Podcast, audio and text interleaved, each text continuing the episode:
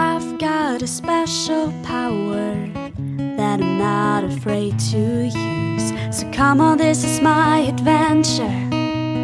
This is my fantasy. It's all about living in the ocean, being wild and free. Cause I'm no ordinary girl. I'm from the deep blue underworld, land or sea.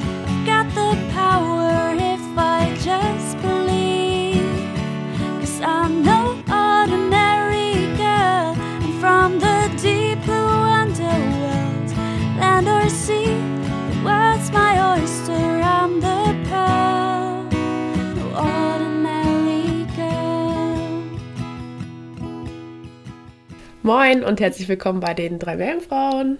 Hallo. Ich bin Eva Und ich bin Anna.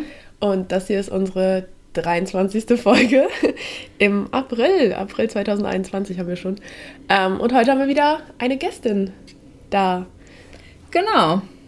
Wir haben äh, Marcella Hansch zu Gast von Everwave und ich würde direkt einmal übergeben. Vielleicht magst du dich kurz vorstellen, wer du bist ähm, und was Everwave ist.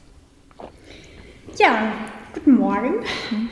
Ja, ich bin äh, Marcella, ich bin eigentlich Architektin und äh, da denkt man ja, das hat mit dem Meer eigentlich gar nicht so viel zu tun.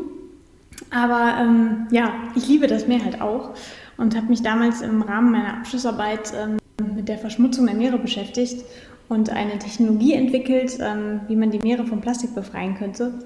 Und was damals halt nur als Idee so im Raum stand, ähm, ist heute Everwave. Sehr cool. Also du hast gerade schon erzählt, was du studiert hast. Ähm, magst du vielleicht erzählen, was du dann quasi jetzt momentan machst? Ist Everwave dein, deine Arbeit? Ist es dein Job? Inzwischen ja. Also es war, ähm, ich hatte ja gerade kurz gesagt, dass es angefangen hat mit praktisch meiner Abschlussarbeit an der Uni. Ähm, das muss man sich vorstellen, das war eine Technologie, die aussah wie so ein riesiger Rochen, die dafür gedacht war, ähm, ja, im offenen Meer in den Müllstrudeln verankert zu werden und ähm, das Plastik und vor allem das Mikroplastik ähm, daraus zu filtern, aber eben nicht mit Netzen, sondern über so ein ja, passives äh, Strömungsberuhigungsprinzip. Etwas kompliziert, aber eigentlich ähm, ja, reine Physik. Und aus dem ist eben Everwave geworden. Wir sind, äh, also wir haben angefangen als Verein, haben lange Zeit ehrenamtlich ähm, das Thema vorangetrieben, vor allen Dingen aufmerksam gemacht auf das Thema und ja, lange auch diese Vision verfolgt. Und irgendwann, ähm, wir sind übrigens gestartet als Pacific Garbage Screening damals, relativ äh, kompliziert, aber dafür eben, weil es mit dem Great Pacific Garbage Patch angefangen hat. Und inzwischen ähm, ja, sind wir Everwave, haben uns fokussiert, Technologien zu entwickeln, die wir in Flüssen einsetzen können, um die Meere zu schützen, also schon viel früher anzusetzen und eben nicht erst da, wo es eigentlich schon viel zu spät ist. Und ähm, ja, das sind wir heute. Wir haben Technologien entwickelt, die wir aktuell einsetzen. Ähm, wir machen darüber hinaus viel Öffentlichkeitsarbeit und Umweltbildung, um das Problem eben auch an der Wurzel zu packen, um Menschen mitzunehmen. Und ja, Everwave soll auch so diese, diese Welle ähm, beschreiben, weil wir können das natürlich nicht alleine machen, sondern da müssen wir alle ganz, ganz viel zusammenarbeiten. Und ja, wir wollen praktisch diese Welle mit anstoßen. Ja, cool. Du hast gerade gesagt, mit deiner Abschlussarbeit fing das an, was mich da interessieren würde, wenn du Architektin warst, sage ich mal. Ähm, hast du dann mit anderen äh, in dem Projekt schon zusammengearbeitet, gerade wenn das ganz viel Physik war? Ich weiß nicht ganz genau, wie groß Physikanteil im Architekturstudium ist. Ähm, oder wie lief das Ganze ab? Eigentlich gar nicht, nein. Also das war ähm, eine Einzelarbeit tatsächlich. Aber ich habe unheimlich viele Leute interviewt. Also ich habe in Aachen an der LWTH studiert und hier gibt es halt ganz viele, ähm, ganz, ganz viele Fachrichtungen und ich bin ja wirklich so von Tür zu Tür gezogen und habe die anderen Institute befragt, also ähm, die Kunststofftechniker, weil ich natürlich auch wissen wollte, wie sind Kunststoffe zusammengesetzt, was gibt es für Arten, was richten die für Schäden überhaupt an. Ähm, habe mich mit Biologen unterhalten, mit Maschinenbauern, ähm, habe Kläranlagen besucht. Also ich habe ähm, ja praktisch unheimlich viele Leute mit ins Boot geholt bei der Recherche und auch im Nachhinein dann noch. Also inzwischen äh, sind wir auch ein ganz interdisziplinäres Team. Mit Architektur hat das Ganze nicht mehr viel zu tun.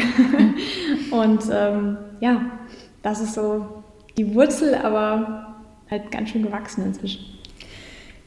Ja, voll spannend. Ähm, vielleicht magst du noch ganz kurz nochmal zurückgehen, sozusagen an den Anfang, als ihr ähm, oder als deine Idee sozusagen eher mit dem Great Pacific Garbage Patch angefangen hat. Ähm, ich kenne deine Geschichte schon, weil wir uns schon kennen, aber vielleicht magst du nochmal erzählen, du hattest so einen Schlüsselmoment, wo du gemerkt hast, wow, krass, das Plastikproblem ist riesig ähm, und daraus hat sich sozusagen die Idee entwickelt. Magst du das vielleicht nochmal erzählen? Ja, es war ähm, kurz vor dem Ende meines Studiums. Ähm, da war ich mit einer Freundin im Urlaub. Wir waren tauchen auf den Kapverden und ähm, ich habe halt, also obwohl ich das Meer total liebe, ganz schön Respekt vor Fischen. das heißt, ähm, ich sehe die lieber von weitem und äh, am liebsten irgendwie schön bunt und ähm, so, dass sie mich nicht unbedingt berühren, dass ich mir sie nur angucken kann. Und deswegen bin ich immer ziemlich vorsichtig beim Tauchen und da hat mich auf einmal was am Fuß berührt. Wir haben so, so Wreck-Diving gemacht auf so einen Schiffswrack zu und ähm, ich habe mich halt total erschrocken, weil es war halt dann am Ende natürlich nicht der Fisch, sondern es war eine Plastiktüte, die sich bei mir am Fuß verheddert hatte. Und in dem Moment ist mir halt erstmal bewusst geworden, wie viel Plastik da um mich herum schwimmt. Und mich hat selber total schockiert, dass ich das bis dato einfach ausgeblendet habe. Ich habe das einfach nicht gesehen, ich habe es nicht wahrgenommen. Und ähm, auch auf diesem Schiffswrack, auf dem ganzen Deck lagen halt Plastiksachen rum, Deckel. Ähm, es war echt erschreckend. Und auch dann am Weg zurück am Strand und in den Straßen, mir ist auf einmal das ganze Plastik aufgefallen, was ich vorher wirklich einfach nur ausgeblendet habe. Und das war für mich so der Schlüsselmoment, wo ich dachte, krass, das ist hier irgendwie nicht nur äh, irgendein Artikel, den man mal irgendwo liest, sondern das ist halt real und das ist überall. Und das Thema habe ich dann auch so mit nach Hause genommen, weil mir dann auch im Alltag auf einmal überall das ganze Plastik aufgefallen ist, was vorher irgendwie so selbstverständlich war. Und ja, das konnte ich nicht mehr ausblenden. Das ging ab dem Zeitpunkt einfach gar nicht mehr. Ja, und dann kam dir sozusagen die Idee für dein Projekt, für deine Masterarbeit. Ja, ich musste ein paar Wochen später ähm, tatsächlich das Thema anmelden und habe einfach ein bisschen rumgesponnen und gesagt, okay, ähm, das ist jetzt eine Chance, mal sich lange mit dem Thema auseinanderzusetzen, weil wir haben immer genau sechs Monate Zeit. Und ähm, ja, habe halt an der Uni gefragt, ob das okay ist, wenn, äh, ob man auch schwimmende Architekturen entwickeln kann. Damals hatte ich noch keinen Plan, wohin das gehen soll, überhaupt nicht. Äh, das war echt so ein, so ein Schuss ins Blaue. Und die Uni hat dann gesagt, ja, alles cool, kannst du machen, aber dann nicht nur irgendein Designkonzept, sondern dann musst du das Thema richtig anpacken. Und das habe ich dann gemacht. Ja, verrückt. Ja, krass, was sich aus so einem Schlüsselmoment und so ein bisschen Rumspinnerei dann entwickeln kann. Also Total, ein paar ja. Jahre später. Und auch spannend, dass man so ein, also ich meine, das Plastikproblem ist ja einfach bekannt, aber so richtig bewusst ist es, glaube ich, vielen eben dann doch nicht. Ja. Ja. Nee, und damals war das auch einfach noch gar nicht so bekannt. Also ich habe dann damals versucht natürlich auch viele Infos zu bekommen und vor allen Dingen auch belastbare Daten und das war quasi faktisch gar nicht möglich. Also es gab irgendwie ein paar Artikel, es gab auch tatsächlich noch relativ wenig online, also es war 2013, das ist jetzt auch noch nicht so ewig her, aber es gab ähm, ein Buch von, von Charles Moore, der was beschrieben hat und äh, das war aber praktisch auch schon alles, was man so grob finden konnte, wo man irgendwie Zahlen hatte. Und das hat sich natürlich jetzt im Laufe der Jahre total gewandelt. Und ähm, mit dem Wandel und dem neuen Wissen haben wir natürlich auch unsere Technologie angepasst. Und das ist halt, ähm, also ich finde es halt super, dass es inzwischen so in den Medien ist, weil ja, das Problem gibt es nicht erst seit gestern und wir haben da viel zu lange die Augen vor verschlossen. Hm. Ja, vielleicht äh, können wir da direkt einsteigen. Was ähm, also vielleicht so, so nochmal als grober Einstieg sozusagen, um alle Menschen irgendwie abzuholen, die das eventuell äh, hier hören. Was ist eigentlich das große Problem mit Plastik? Warum ist Plastik im Meer so gefährlich? Also Plastik grundsätzlich ähm, ist natürlich ein Produkt, was auf ganz lange Haltbarkeit ausgelegt ist. Also es gibt verschiedene Kunststoffarten. Ähm, es gibt welche, das sind Verbundkunststoffe, die zersetzen sich ganz, also kaum, weil sie halt einfach nicht dafür gemacht sind. Ähm, es gibt natürlich auch welche, die sind leicht wieder rezyklierbar, aber alle Kunststoffe sind eigentlich für einen dauerhaften Einsatz gedacht. Und ähm, Kunststoff ist per se natürlich nicht, nicht schlecht, sondern in einigen Bereichen natürlich auch total sinnvoll. Aber wir haben halt einen krassen Anstieg der Plastikproduktion in den letzten ähm, Jahrzehnten gesehen und vieles davon landet einfach in der Umwelt. Und da gehört es per se einfach nicht hin, weil es zersetzt sich nicht. Ähm, gerade im Meer richtet es extreme Schäden an, weil es, ähm, also vieles, gerade die schwereren Teile, setzen sich halt am Boden ab, in den Sedimenten und da bleiben sie halt. Das heißt, ähm, sie kommen da einfach nie wieder raus. Und auch das, was schwimmt, ähm, landet natürlich am Ende mit in der Nahrungskette.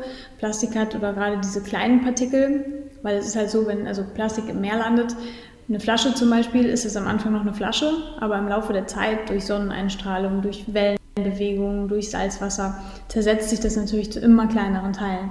Und die gelangen halt mit in die Nahrungskette.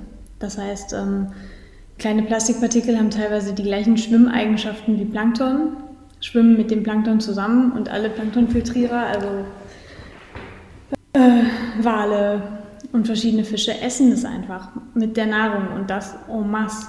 Und nicht nur die kleinen Teile, sondern auch die großen Teile. Also Meeresvögel halten diese kleinen bunten Plastikteilchen für Krebse und essen die und verhungern teilweise mit vollem Magen, weil sie einfach nichts mehr aufnehmen können, weil der Magen voller Plastik ist. Und durch die ganze Nahrungskette geht es natürlich dann am Ende auch wieder, landet es bei uns Menschen.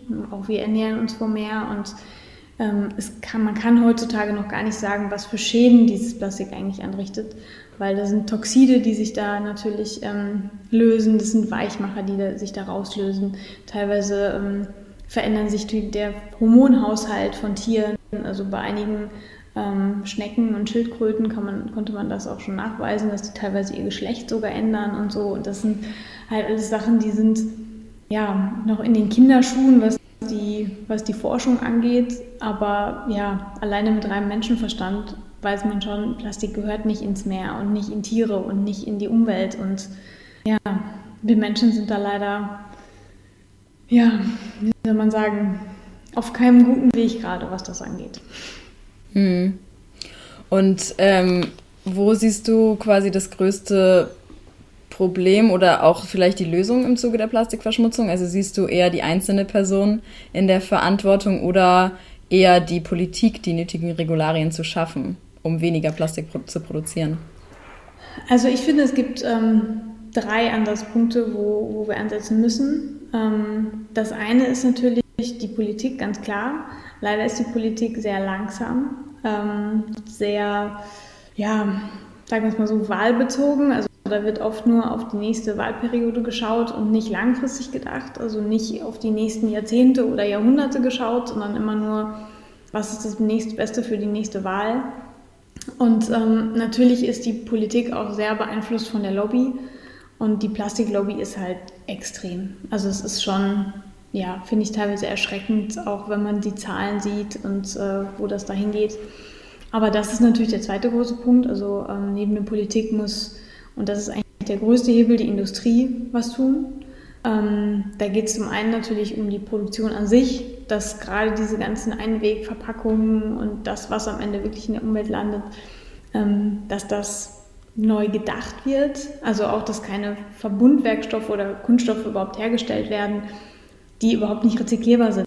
Also das ist, ähm, ja, das darf nicht mehr so sein. Und ähm, da muss die Industrie einfach ähm, ja, neue Ideen, neue Technologien entwickeln und die Möglichkeiten haben wir. Also das, ähm, das ist alles am Ende nur eine Frage des Geldes und des Wirtschaftswachstums in Anführungszeichen, weil das ist immer das, worauf geschaut wird. Und ähm, ja, da muss man aber weiterdenken.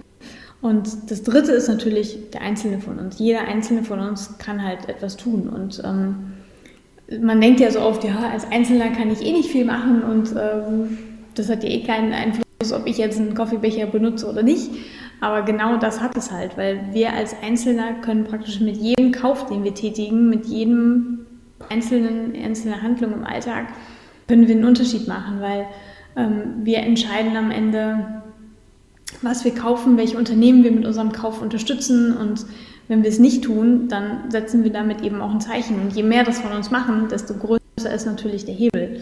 Und ähm, damit entscheiden wir, also wählen wir am Ende natürlich auch. Ne? Also wir haben praktisch, wir sind die Wähler, wir sind die Konsumenten und wir haben eine extreme Macht, die wir ausüben können über unseren Konsum, über unseren Alltag. Und ich finde, das müssen wir uns manchmal einfach noch bewusst machen. Ähm, was wir da, was wir da für einen Hebel haben und diese Macht auch nutzen. Ja, und das ist vor allen Dingen ja auch verbunden. Also wenn jeder Einzelne ein bisschen Bewusstsein dafür entwickelt, dann sehen sich Politik und Wirtschaft vielleicht auch so ein bisschen im Zugzwang, mehr daran zu arbeiten und mehr, ja, darüber nachzudenken oder Regularien zu schaffen. Ähm, das Bewusstsein muss nur eben ankommen in der Gesellschaft. Eben. Ne?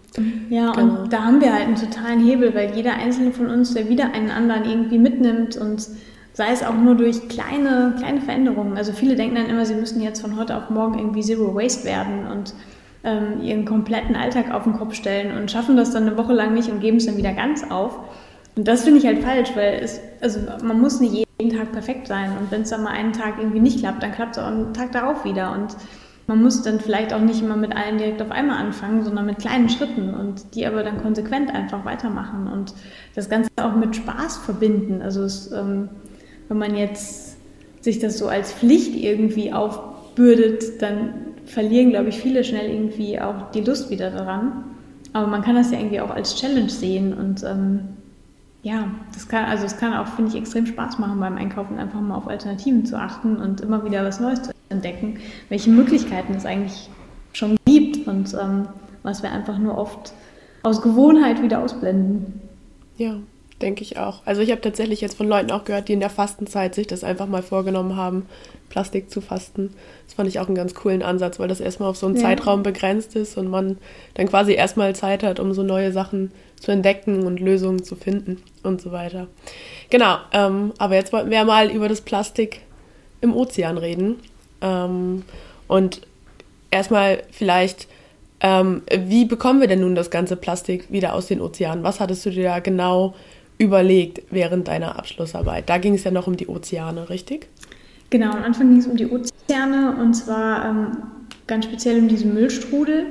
Und das sind ja nicht diese Teppiche praktisch, wie man sie teilweise auf Fotos sieht, sondern zum Beispiel der Great Pacific Garbage Patch, ähm, das ist eher so eine Plastiksuppe, die halt bis zu 30 bis 50 Metern unterhalb der Oberfläche ist. Also es verteilt sich in der Wassersäule, das schwimmt auch nicht auf der Oberfläche, sondern ist eben sehr verteilt. Und da ranzukommen ist natürlich unglaublich schwierig. Und ich habe mir halt damals ähm, Sedimentierbecken von Kläranlagen angeschaut. Also ähm, da ist es so, das ist praktisch ein Becken, wo Wasser beruhigt wird. Es ähm, wird praktisch da reingeleitet, beruhigt und die Sedimente setzen sich am Boden ab. Also eigentlich ein relativ einfaches, das meinte ich eben mit physikalisches Prinzip. Und ähm, im Ozean ist es so, dass ähm, die Partikel zum größten Teil leichter sind als Wasser. Das heißt, alles das, was schwerer ist als Wasser, das hat sich sowieso schon auf dem Meeresgrund abgesetzt. Da kommt man, das schwimmt nicht mehr, da, da kommt man sowieso nicht mehr dran. Ähm, und die Sachen, die praktisch in diesem Great Pacific Garbage Patch schwimmen, die sind ähm, leichter als Wasser. Das heißt, wenn man die jetzt in einfach einen Pool schmeißen würde, würden die auch oben schwimmen. Das tun sie nur im Meer nicht durch Strömungen, durch Verwirbelungen, durch Wellenbewegungen. Und ähm, was ich damals entwickelt habe, sah aus wie so eine Art großer weißer Rochen. Also im Prinzip, der vorne offen ist sozusagen, wo das Wasser reinströmt und was wie ein Riesenbecken ist. Aber nicht halt ein, ein, ähm, ja, ein offenes Becken, sage ich mal, sondern ähm, es war praktisch so konstruiert, dass es ganz viele Kanäle waren, die unter Wasser lagen. Und diese Kanäle ähm, sahen so aus im Querschnitt wie so ein Parallelogramm. Das heißt, es gab immer einen Punkt, der oben am höchsten war. Und an diesem Punkt ähm, sich praktisch der Kunststoff sammeln, der dann nach oben steigt. Man muss sich das vorstellen, wenn das im, in der Meeresströmung hängt, das Wasser strömt rein, wird beruhigt, sodass die Partikel langsam nach oben steigen können, durch ihre ja, geringere Dichte als Wasser sozusagen. Und dann sammeln die sich an diesen Hochpunkten und werden da über weitere Kanäle praktisch bis zur Wasseroberfläche ähm, geleitet. Ist ohne Zeichnungen schwierig zu erklären. War auch, ist auch ganz rudimentär jetzt nur erklärt, weil es relativ ähm, komplexe äh, Konstruktion war. Aber im Prinzip sehr simpel, weil es keine, keine Technik in sich war, also, sondern ja, passiv funktionierte. Also es gab keine Antriebswellen oder irgendwelche Motoren oder so, sondern wirklich rein, rein passiv. Und nur an der Oberfläche sollte es praktisch dann ähm, ja, mechanisch abgeschöpft werden. Und es war alles offen, sodass Fische theoretisch hätten durchschwimmen können. Und die Idee war eben, es auch vor Ort direkt ähm, weiter zu verarbeiten ähm, damals wirklich noch gedacht mit, mit großen Anlagen auf dieser Plattform und ähm, das war so konstruiert, dass es auch an den Seiten äh, Hafenbecken gab, wo halt Schiffe hätten anlanden können, ähm, die dann das Plastik auch abtransportieren, beziehungsweise die, ähm, die verarbeitete Energie. Also damals war auch noch die Idee, das zu vergasen und daraus Wasserstoff herzustellen als Energieträger. Also es gab ganz viele technische Komponenten, die damit äh, reingeflossen sind, die auch nach und nach immer wieder aufploppen, weil es gar nicht äh, so unrealistisch war. Aber natürlich ähm, am Ende gesehen im offenen Meer einfach ja schon zu spät am Ende der Kette. Also wenn man einen Wasserschaden hat, dann wischt man ja auch nicht erst im Wohnzimmer auf, sondern dreht erstmal einen Hahn zu. Und das haben wir dann auch irgendwann auch im Gespräch mit Experten festgestellt. Ähm, dass eigentlich das offene Meer nicht der richtige Punkt ist, um anzufangen sozusagen. Und das ist jetzt auch der Grund, warum ihr nicht mehr Plastik im offenen Meer sammelt, sondern euch auf Flüsse ja, um, umgesiedelt hat, sage ich mal. Oder wie kam das dazu? Genau, wir haben ähm, am Anfang das Grundprinzip äh, untersuchen lassen und ähm, auch ja, praktisch berechnet, ähm, zusammen mit dem Institut für Wasserbau und Wasserwirtschaft hier in Aachen. Ähm, und vom Prinzip her konnten, konnten wir es also belegen. Es hätte auch wahrscheinlich funktioniert, aber es wäre natürlich super komplex gewesen. Und wir haben dann mit vielen Fachleuten gesprochen und ähm, natürlich auch mit Biologen, mit Meeresbiologen und haben irgendwann halt gemerkt, okay, wenn wir wirklich einen Unterschied machen wollen, wenn wir wirklich was verändern wollen, wenn wir tatsächlich einen Impact machen wollen für die Meere, dann müssen wir halt realistischer werden.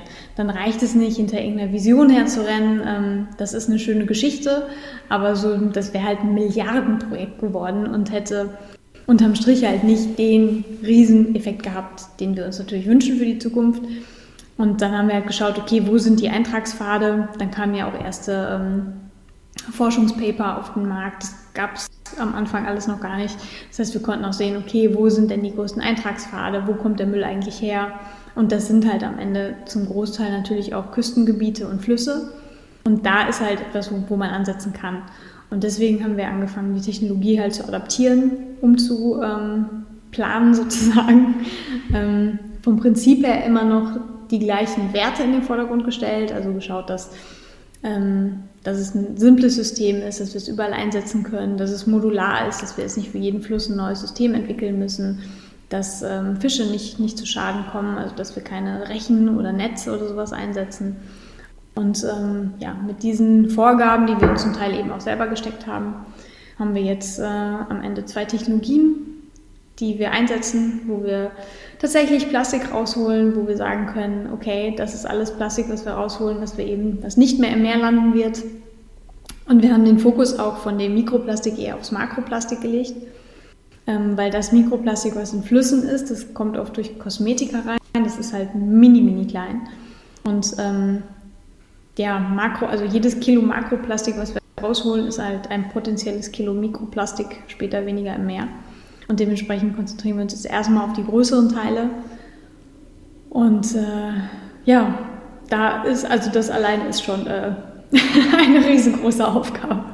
Ja, absolut. Ähm, Im Zuge dessen habt ihr auch ähm, ein Müllsammelboot, so heißt es bei euch, entwickelt, Collectix. Ich hoffe, ich habe es richtig mhm. ausgesprochen. Und das ist jetzt ähm, extra für den Fluss gedacht. Also das wurde auch speziell auf die ganzen Besonderheiten daran angepasst. Und wie kann man sich das vorstellen? Leitet ihr das in die Wege, dass das Müll gesammelt wird, äh, dass der Müll da gesammelt wird? Oder wird das in Auftrag gegeben? Oder wie, wie läuft so eine Flusssäuberungsaktion, nenne ich es mal, ab. Magst du da mal erzählen? Also es gibt verschiedene Wege. Ähm, also zum einen ähm, haben wir diese zwei Technologien. Das eine sind eben diese Plattformen, die befinden sich jetzt gerade auch äh, in der ja, finalen Prototypenphase sozusagen. Das heißt, ähm, die sind noch nicht direkt im Einsatz, sondern bisher nur in, in Testgebieten, werden aber dieses Jahr auch äh, sozusagen fertig. Dementsprechend werden auch die ersten Einsätze da ähm, dieses Jahr stattfinden. Die sind auch eher für den dauerhaften Einsatz gedacht. Und das Zweite, was du ja gerade angesprochen hattest, sind die Müllsammelboote. Ähm, die haben sich äh, ja, mehr oder weniger sogar ergeben parallel, äh, zusammen mit einem Partner. Ähm, Berki, die stellen normalerweise Mähboote her. Das sind also Mähboote, mit denen äh, machst du halt Kanäle und, und Stauseen sauber, alles, was praktisch so an Algen und das wisst ihr vielleicht sogar teilweise besser als ich, ähm, an Zeugs da rum ähm, schwimmt. Das holen die halt mit diesen Mähbooten raus. Und ähm, so ein Boot oder mehrere von diesen Booten haben wir halt praktisch umgebaut, dass sie sich, äh, dass sie eben für Plastik ähm, zu Plastik einsammeln perfekt geeignet sind. Das heißt, die sind sehr flach. Ähm, das heißt, dass man auch in schwierig zugängliche Bereiche kann. Also viele Boote haben ja einen extremen Tiefgang, das haben die eben genau nicht. Die sind sehr flach, ähm, funktionieren über so ja, Fließbänder sozusagen. Und äh, ein so ein Collectix-Boot kann 20 bis 25 Tonnen ähm, Müll praktisch pro Tag ra äh, rausholen. Das ist eine extreme Menge. Und aktuell ist es so, dass wir ähm, ja, verschiedene Einsätze haben und auch hatten. Den ersten letztes Jahr in der Slowakei. Das ist, ähm, da kam Hilferuf aus der Slowakei sozusagen. Die haben gesagt, hey Leute, wir haben hier einen Stausee, der ist voller Müll. Wir wissen nicht mehr, wie wir den Müll rauskriegen sollen und ähm, könnt ihr nicht vorbeikommen. Und dann haben wir halt ähm, innerhalb von drei, vier Wochen ein großes Crowdfunding gestartet, haben halt gesagt, okay, ähm, wir müssen natürlich irgendwie das Geld zusammenkriegen, um das Boot zu transportieren, um auch den Müll später irgendwie abzutransportieren und diesen Einsatz zu finanzieren. Und ähm, das haben wir über ein Crowdfunding innerhalb von ein paar Wochen auf die Beine gestellt. Das war sozusagen auch unser ja, Pilottest, ob das alles so funktioniert. Und das hat super gut geklappt. Also wir haben auch vor Ort die Behörden mit eingebunden, wir haben NGOs vor Ort mit eingebunden, weil es uns halt darum geht, nicht nur einfach irgendwo hinzufahren, aufzuräumen und dann sind wir wieder weg, es ist halt total wichtig, die lokalen ähm, ja, Behörden und Menschen auch mit an Bord zu nehmen und zu sagen, hey, guck mal hier, ähm, das darf in Zukunft nicht mehr passieren, wo kommt das her, wo braucht ihr Hilfe, wo kann man vielleicht ähm, ja, über Kooperationen was aufbauen, ähm, damit eben auch die Strukturen vor Ort sich verändern.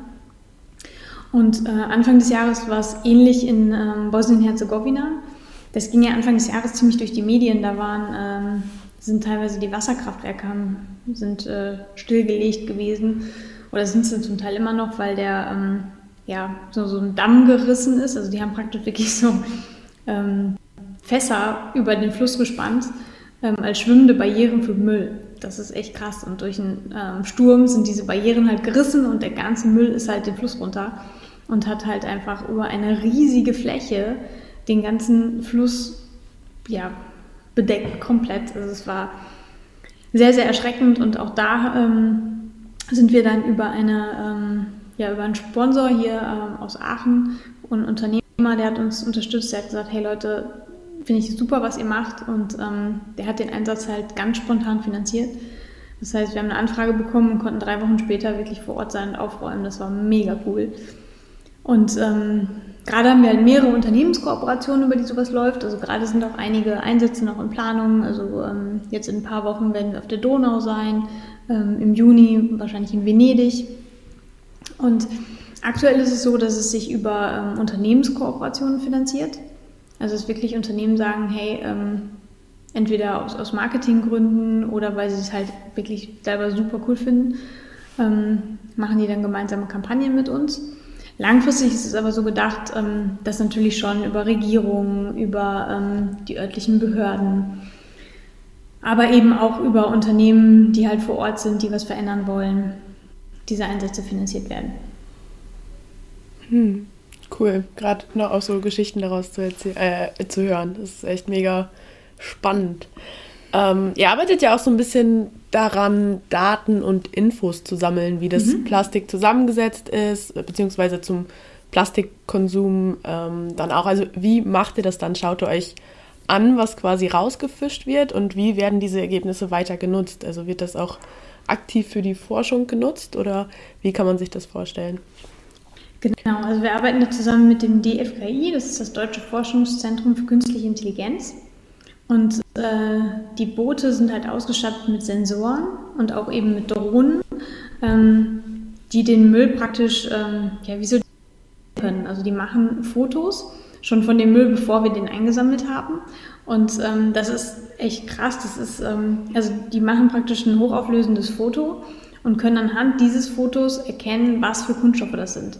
Also das ist, also ich habe äh, die Daten nur so nebeneinander gesehen. Du denkst halt, okay, das ist jetzt irgendwie so ein verpixeltes Bild. Aber nein, die können dann wirklich genau sagen, das ist der und der Kunststoff, das ist biologisches Material, das ist Holz, das ist, ähm, also ist mega cool. Und die Daten werden praktisch ausgewertet. Ähm, eben auch nicht nur an einer Stelle, sondern langfristig soll die Auswertung auch so sein, dass man praktisch die Eintragspfade erkennen kann. Also wo kommt der Müll eigentlich her? Ähm, wie sind die Wege? Das ähm, kann kombiniert werden, zum Beispiel auch mit Wetterdaten, um zu schauen, okay, ähm, wie ist das Wetter? Ähm, praktisch, was hat es einen Einfluss, wenn es irgendwo ein Sturm war ähm, oder irgendwelche Hochwasser, dass, dass man praktisch genau erkennen kann, ähm, wo kommt dieser Müll eigentlich her?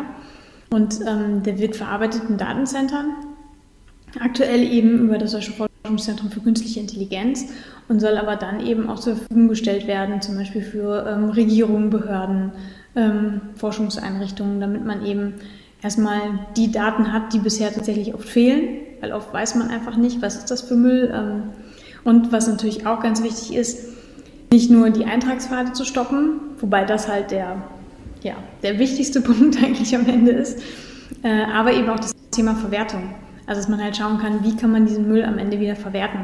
Weil das ist ähm, in unseren eigentlich kein Müll, sondern ein sehr, sehr wertvoller Rohstoff. Weil Plastik basiert halt auf Rohöl und ähm, das ist eine endliche Ressource und die sollten wir nicht einfach verbrennen, sondern halt nutzen. Und auch da arbeiten wir mit Partnern zusammen, um zu schauen, okay, ähm, was gibt es für Verwertungsmöglichkeiten, was können wir mit diesem Müll ähm, oder mit diesem Plastik am Ende machen, welches Plastik können wir wiederverwerten? Alles geht aktuell leider noch nicht, also weil teilweise sind die so zersetzt oder so, ähm, ja, auch gerade die Verbundkunststoffe, wenn sie sich dann teilweise angelöst haben oder so, dann gibt es ähm, noch keine Möglichkeiten, das, das, zu verwerten oder auch teilweise lokal gibt es die Möglichkeiten halt nicht. Aber das ist halt das Ziel, dass man halt ähm, ja im Prinzip im Vorhinein schon genau weiß, okay, da kriegen wir die und die Menge raus, dafür können wir es verwerten, ähm, dafür brauchen wir die und die Partner. Und eigentlich so ein, ja, Allround-Informationspaket äh, zu bekommen.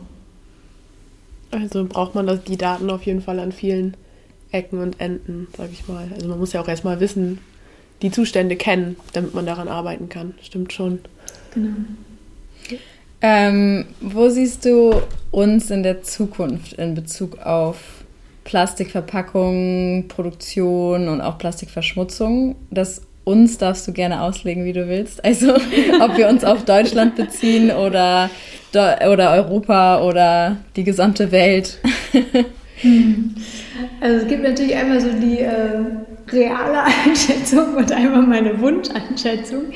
ähm, also ich glaube, also aktuell wenn ich mal realistisch denke, glaube ich, ist es echt schwierig, vor allem wenn man sich die Zahlen anguckt, was die Industrie plant, wie viel Milliarden die reinstecken in den Auf Ausbau der Kunststoffindustrie und so. Das ähm, finde ich schon extrem erschreckend. Ähm, und da glaube ich nicht, dass wir den Plastikkonsum in der nächsten oder in den nächsten Jahren irgendwie groß eindämmen können oder ähm, dass das schnell ein Wandel passiert. Aber auf der anderen Seite bin ich ähm, ja, vom Wesen her eher optimistisch und äh, eher Optimist als Pessimist. Und der Optimist in mir sieht natürlich auch das, was gerade alles passiert. Ne? Also der sieht ähm, die jungen Leute, die auf die Straße gehen, der, der sieht diesen Wandel. Und ich sehe halt schon, dass gerade ganz, ganz viel passiert, auch bei Unternehmen. Also wir arbeiten ja mit vielen Unternehmen auch äh, mit Kooperationen zusammen und da ist es oft so, dass die ähm, nicht mehr so, also früher war ich immer so und habe gedacht, ach, die wollen alle nur Greenwashing machen. Und das ist bei vielen einfach tatsächlich nicht mehr so. Also viele von unseren Partnern, die sind tatsächlich schneller als die, die Politik. Also sie sagen halt, wir wollen was verändern, weil wir sind die Industrie, wir können was verändern. Und ähm, die verzichten intern schon komplett auf Plastiktüten. Die haben äh, ihre komplette Verpackungs, ähm, ja, interne Verpackungsstruktur sozusagen verändert. Ähm, die steigen komplett um auf CO2-neutrale ähm, Transporte. Und also wir haben so viele Partner, die wirklich schon so viel verändert haben, wo ich denke, wow, äh, das sind Vorreiter. Und ja, das stimmt mich total optimistisch, dass wir da in Zukunft ähm, auch echt viel erreichen können. Und wenn jeder einzelne von uns da so seinen Beitrag zu leistet und mitmacht, dann bin ich schon optimistisch gestimmt, dass wir das Problem in den Griff bekommen. Und da sind wir in Deutschland natürlich, ähm, ja, wir müssen eigentlich Vorreiter sein, weil wir sind die, die es sich zum einen leisten können, die die Technologien haben, die die Technologien entwickeln können, die die Möglichkeiten haben, solche Technologien zu entwickeln. Da würde ich mir von der Politik halt ähm, mehr Förderung wünschen, gerade halt für junge Startups, für Unternehmen, die einfach ja noch nicht das riesen Stammkapital haben, sowas mal eben aus der Portokasse zu bezahlen. Ähm, da würde ich mir wünschen, dass da einfach ähm, ja, mehr Offenheit auch für junge kreative Köpfe kommt. Aber wenn ich mir so eine Welt äh, in mehreren Jahrzehnten vorstelle, dann glaube ich, haben wir schon eine Welt, in der wir Alternativen geschaffen haben für den Plastik. Ähm, wir haben vernünftige Kreislaufsysteme, ähm, wir nutzen unsere Ressourcen viel besser. Wir müssen gar nicht mehr auf die ganzen endlichen Ressourcen zurückgreifen, sondern haben praktisch eine Welt, die ja, die schmunzelnd auf das zurückguckt, äh, was heute ist und sich denkt, wie konnten die damals so blöd sein und äh, Produkte entwickeln, die man nur einmal für ein paar Minuten benutzt hat. Und ähm, ja, ich glaube, in der Zukunft lernen wir aus den Fehlern von heute. Voll schön, ja. ja. Voll die schöne Vision. Ähm, es ist ja auch wichtig, äh, sich Visionen irgendwie vor Augen zu führen, um zu wissen, wohin man vielleicht arbeitet. Ähm, vielleicht so als, als letzte Frage, wir haben eben schon über Visionen gesprochen. Wo siehst du Everwave in der Zukunft? Also was hast du vielleicht noch so für Visionen für die Organisation? Also meine Vision wäre natürlich, dass wir ähm, unsere Technologien global auf den Flüssen einsetzen können. Ähm, unser Fokus gerade ist ähm, vor allen Dingen auch Af äh, Afrika und Südostasien, weil natürlich da ähm, extrem viel Müll ins Meer gelangt und leider auch viel deutscher Müll am Ende auch und nicht eben nur der asiatische.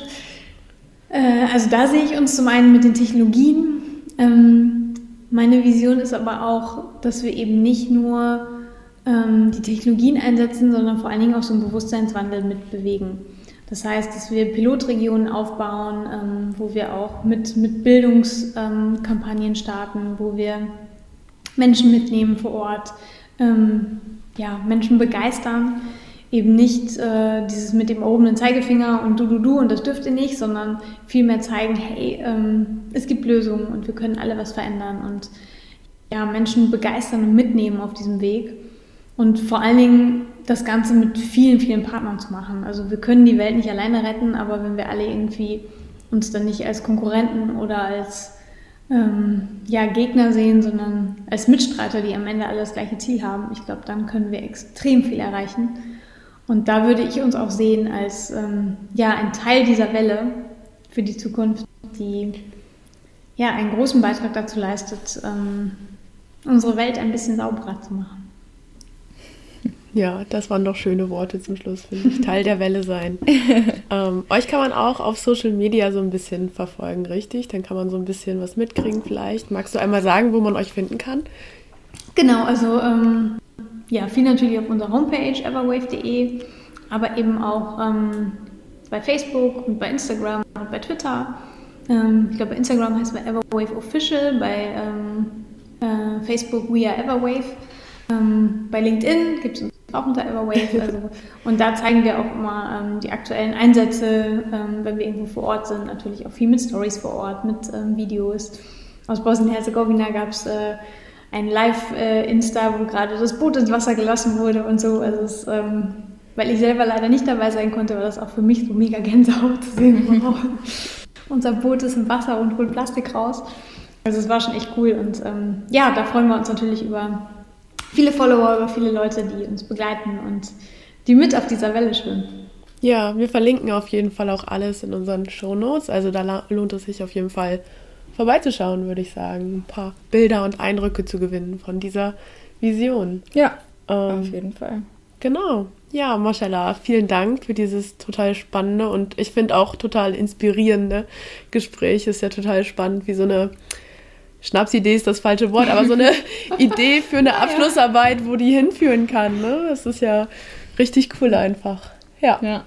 Aber im Endeffekt schon, also äh, Schnapsidee passt schon, weil wenn man überlegt, dass man in der Uni, also nächtelang praktisch an seinem Schreibtisch in so einem kleinen Uniraum sitzt und äh, Ja, Schnaps war es vielleicht nicht, aber jede Menge Rotwein äh, hilft schon mal, äh, Ideen auf so eine Skizzenrolle zu bringen in der Architektur. Von daher Cool. nehme ich keinem das Wort Schnapsidee übel. Ja, war wirklich mega cool irgendwie, was daraus entstanden ist, ne? Ja, eine spannende Geschichte. Ja. Ähm, genau. Uns kann man auch folgen, also an alle unsere HörerInnen auf Twitter die 3MJF, auf Instagram die 3 Meerjungfrauen. Wir freuen uns über Bewertungen, as always. Genau, Kommentare, Likes, was auch immer. Und sonst gibt Äh, es, glaube ich, nichts mehr zu sagen. genau. Das hier war unsere früheste Aufnahme jemals, glaube ich. Wir Ja. haben uns um 8 Uhr morgens getroffen. Ja, das passiert bei uns sonst nicht so oft. Aber Ja, ja, sorry, das war, glaube ich, meine Schuld. Nein, alles gut. Meine Arbeitstage sind gerade relativ voll. nee, alles gut. Es äh, tut ja auch mal gut, früh aufzustehen. Ja, ne? ist ja super, dass es geklappt hat. Ja.